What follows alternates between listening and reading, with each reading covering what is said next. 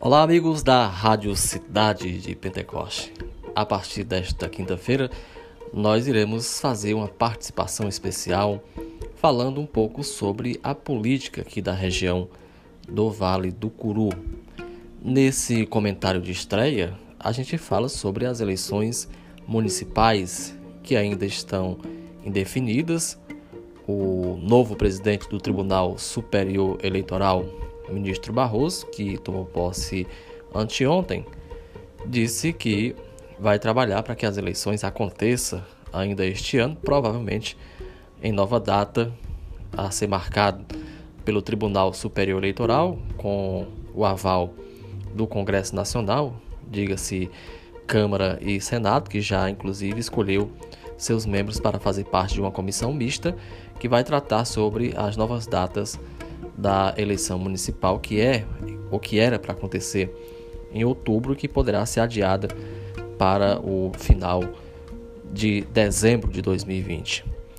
Um outro grupo ligado à Confederação Nacional dos Municípios e aos municipalistas querem levar a proposta de que a eleição seja prorrogada, ou seja, eles defendem que as eleições sejam realizadas somente em 2022, quando aconteceria também a eleição para presidente da República, governador de estado, deputados federais e estaduais, e aí se colocaria também para prefeito e para vereadores dos mais de 5.570 municípios espalhados pelo Brasil. Há uma resistência quanto a essa segunda opção de prorrogar o mandato dos atuais prefeitos e vereadores, e é provável que de fato as eleições realmente aconteçam agora no mês de dezembro de 2020. Não se sabe ainda como vai se dar os prazos, se uma eleição mais curta, tendo em vista que hoje a legislação fala em 45 dias de campanha, não saberemos como vai ser. Ainda vai ser tudo isso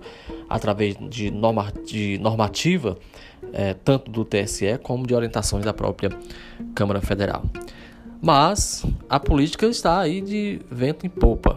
É, aqui na região mesmo do Vale do Curu, nós temos o município de Apunharéis, antigos que outrora eram adversários, agora estão juntos.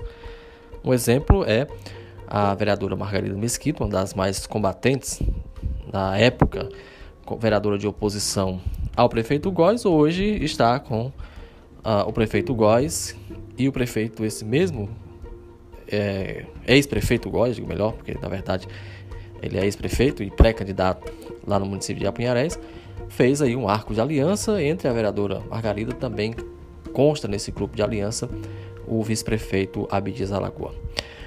O atual prefeito Roberto Sávio Gomes da Silva não deverá ser candidato devido aos problemas que aconteceram e por opção própria, mesmo ele eh, provavelmente recorrendo das decisões possa ser candidato, mas desistiu. E a informação é de que ele deve apoiar o nome da Ana Rufino. Para quem não conhece, Ana Rufino é esposa do prefeito é, do Ipu, Sérgio Rufino, e também irmã do prefeito Cláudio Pinho, do município de São Gonçalo do Amarante.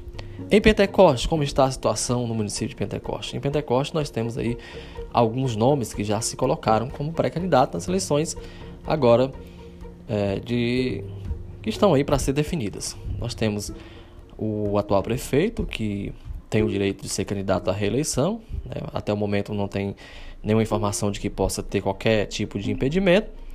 Nós temos a Ilana Cirilo, que é do PT, esposa do deputado federal Zé Cirilo, filha do ex-prefeito Antônio Carneiro e também da ex-prefeita Ivoneide Moura. Nós temos aí outros nomes que estão surgindo, como é o do advogado Gustavo Magalhães, que se apresentou recentemente como pré-candidato, nós temos o blogueiro Zé da Alegre, que também chegou a colocar o seu nome. Hoje não sabemos se ele vai manter ou não é, essa pré-candidatura.